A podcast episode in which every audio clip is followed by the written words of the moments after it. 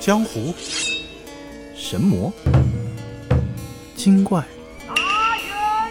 奇门遁甲、菩萨、阎王、魑魅魍魉。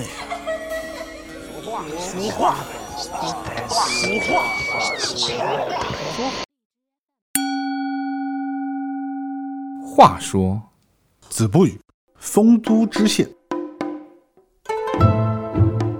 在四川省丰都县相传是个人鬼相交的地方，秦城拍 与沧 海，陕庄四川话啊。然后说呢，县中啊有一口井，每年啊都要焚烧纸钱投到井中，大概花费啊要差不多花三千金左右。三千金的檀香刻一个玄女，哎，这个，但这次三千金啊是金子的金了啊，花费相当之巨对大，用三千金的阳间的钱去烧阴间的钱，啊，在当地啊被称作叫纳阴司钱粮。就是给死死人烧钱，你这个广西 人， 如果有人啊吝啬不投，这边就会发生瘟疫。哦，清朝初年，有一个叫刘刚的人啊，到这里出差，担任县令一职。听说这件事情以后啊，便下令禁止，因为觉得啊，劳命伤财是吗？劳哎民伤劳民伤财财。嗯，一时间啊引起百姓啊议论纷纷。嗯，但县令啊始终还是坚持自己的禁令，百姓们便说啊，希望大人啊能够跟阴间的鬼神们啊就说清楚这个。打个招呼是吧不？是将他一军嘛？哎，感觉就是你不要到最后我们这边真的发生瘟疫了，那就惨了，啊对吧？对，因为古时候的知县应该是几年以后要换任的吧？啊，对，而且这是个传统嘛，传统很难打破的。嗯，哎知县便说啊，鬼神在哪里啊？嗯，那众人便说，鬼神啊就住在那井底之下。哦，但是呢，没人敢去。这个知县啊，头很铁，刚子啊，康子刚子就说刘刚啊、哎为老百姓请命，就算死又何足惜呢？嗯，老子亲自去。嗯，是条汉子，是条汉子。于是啊，便命人拿来长绳，准备啊就把自己身体捆住，然后就放下去。但是啊，众人就拉住他说：“哎，大人，算了算了，当然鸡哥鸡哥算了， 我不听，我不听， 算了算了算了算了， 听不听还是不听，我不听不听，王八的眼睛。”哎，这个小任性啊！ 说到啊，他手下有个幕僚叫李显，这个人啊是个绿林好汉，他就跟县令说啊，说我也想看看鬼神长什么样子，啊就让我跟你一起下 去，一对二百五，差不多啊。呃，这个县令啊便劝阻道，但这个李显啊执意要去，那县令也没什么办法。这县令说算了算了算了，我不听，我不听，我不听，一对王八眼睛， 县令说你这个小任 性，便让人啊绑好绳子，一同下去。下到有大概五丈深左右啊，那个井底原本是漆黑的，漆黑无光的。嗯哎到五丈左右啊，就发现啊开始慢慢有了光明，哦像是有了天光一样。桃花源记啊，这是。啊，而且下面都能看到城墙工事和阳间啊几乎一样，这里的百姓啊。就样貌都特别奇怪，嗯，而且非常矮小。他们在太阳之下啊都没有影子，那就是鬼啊，而且还是在天上飘着的，那就是鬼啊，就是鬼啊，就是鬼 我们看那个《金刚》，对吧？地心宇宙，嗯啊哎，有点这个意思啊。啊，踏空而行。原来金刚是根据这个改编的，金刚是镇守阴司的大神，是吧？哎，说这些人啊看到了县令都跑来啊跪拜啊啊，就跟他说啊，大人您是阳间的官，怎么能来我们这儿？还认识他？啊，则县令便说啊，我来啊是为了阳间的百姓，请求免除阴司钱粮的。哦这个众鬼啊便啧啧称贤啊，说他是个好官，手拍额头哎、表示敬意。手拍手拍额头，这个表达 respect 的方式比较特别，有点 underground 的感 觉啊啊、就很像《沙丘》里面的厄崔迪家族的手势。啊！对， Welcome to 厄崔迪。啊，对对，有点像。那海王最后死的时候不是 吗？拿个刀放在额头上啊。大家就说啊，说这件事情啊，需要和包阎罗商量商量，就十殿阎罗啊，啊，老包，老包啊，包拯对，包拯是十殿阎罗第五殿，也叫阎罗天子，算是阎罗王里面级别比较高的啊，应该是最高的一个。对，这县令便问包大人在何处？说在大殿之上。嗯就有人啊带着县令一行啊来到了一处宫室，发现啊上面坐着一位头戴礼冠的人，大约七十几岁，容貌呢端嗯庄严肃。众鬼便传呼说道啊，说县令来了，县令来了啊！只见啊，包彦罗走下了台阶来迎接，哦并且啊，请县令上座啊，这个礼仪相当到位。面子够大，啊说阴阳相隔，你又为何来到这里呢？张库伟，狗头铡伺候，啊，这要这就要宰了是吧？废什么话呀？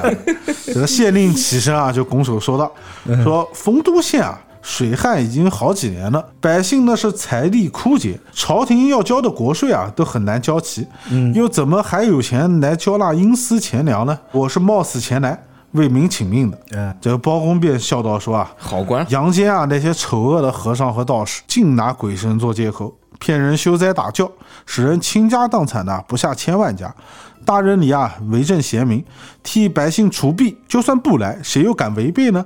嗯，更何况你亲自来到我们这儿了，足见你啊仁义英勇。嗯，这个面子我得给。确实不容易啊。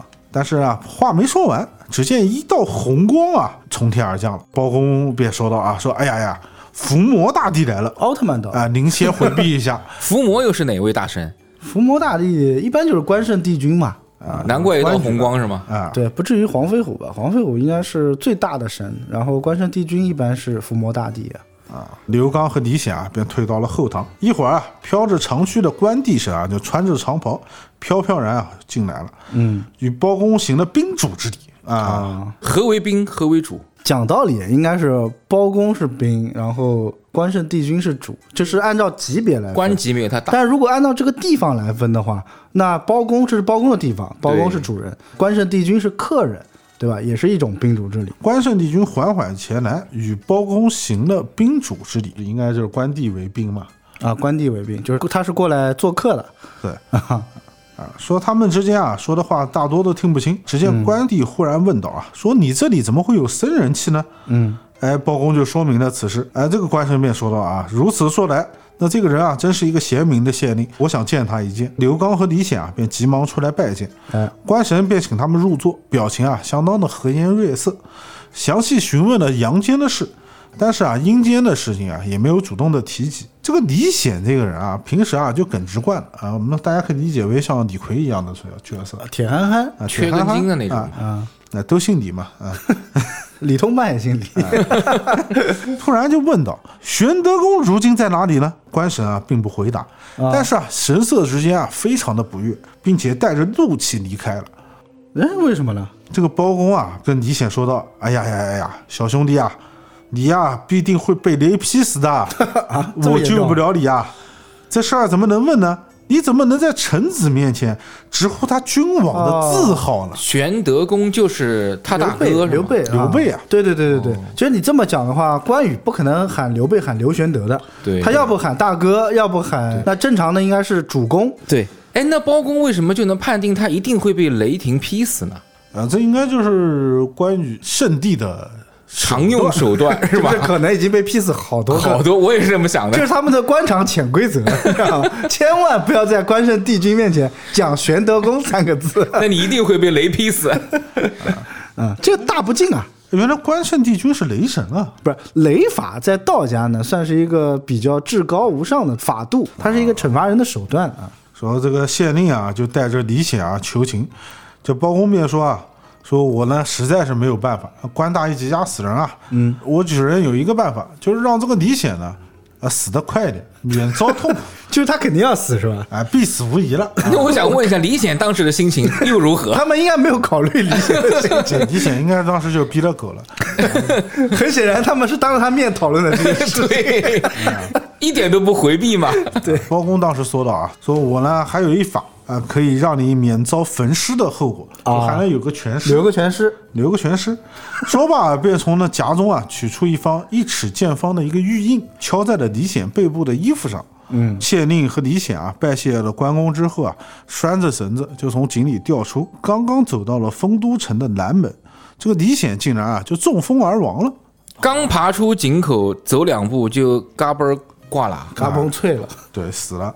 就这绝对是速死。啊没过几天啊，只见啊雷暴闪电，绕着那个李显的棺材啊就一直在劈，我靠，哇，尸体上的衣服啊都几乎被烧光了。千鸟雷但贴，唯有背部当时盖印的那个地方的衣服啊，没有被烧毁，哎，算牛这个全啊吃下。 这也算是给李显面子了，不是被雷劈死的，对啊，就没有劈得太惨嘛。啊，没有死，让他死。前不那么痛苦。对，有人想要不然的话，一群雷围着你劈，这种感觉。啊一群雷，我当时这个画面感太强了。 嗯，上一次喊刘玄德的啊，那个还是立花道兄，不是，我在想一个问题啊，哎，你说这一切啊会不会就是这个县令搞出来的一出阴谋论？怎么讲？哎，县令一开始要自己下去，对本来是没有安排这个李显的，对对吧？是他自己要跟着县令下去的。县令还说不要不要不要，他说不听不听不听，对吧？我我们这个都是啊、呃有史实记载的，对吧？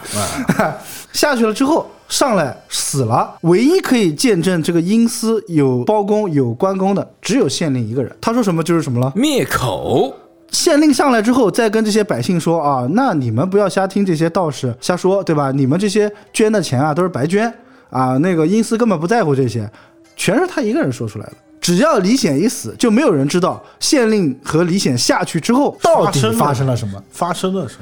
对不这个问题啊，那就究是竟发生了什么？ 究竟是人性的扭曲，还还是道道德的的沦丧？丧，这个命题成立，但是你要知道，刘刚毕竟是个好官啊他应该不会为刚才那个阴谋论买单吧？搞不好会做出一些丧心病狂的事情，丧失心性，对吧？他为了让自己塑造一个好官的形象，杀掉一个铁憨憨又算得什么呢？而且是他门下的幕僚，本身在清朝这种封建时代，对吧？嗯，那我真的就很想知道，在下面到底发生了什么？哎，或者搞不好他们就商量了这个计策，牺牲李显，来让大家不要去做这种封建迷信的事情，牺牲他一个，幸福千万家。你以前死的好不值得。啊就是在职场当中，其实李显的这种故事啊，也是经常会出现。一句错话，可能真的就能葬送一个人的职业生涯。对，在咱们中华礼仪当中也是不可取的。对，李显呢，主要是个铁憨憨，他要是换一个俏皮的小姑娘呢，那就是一段玛丽 苏的故事。我与关帝二三世，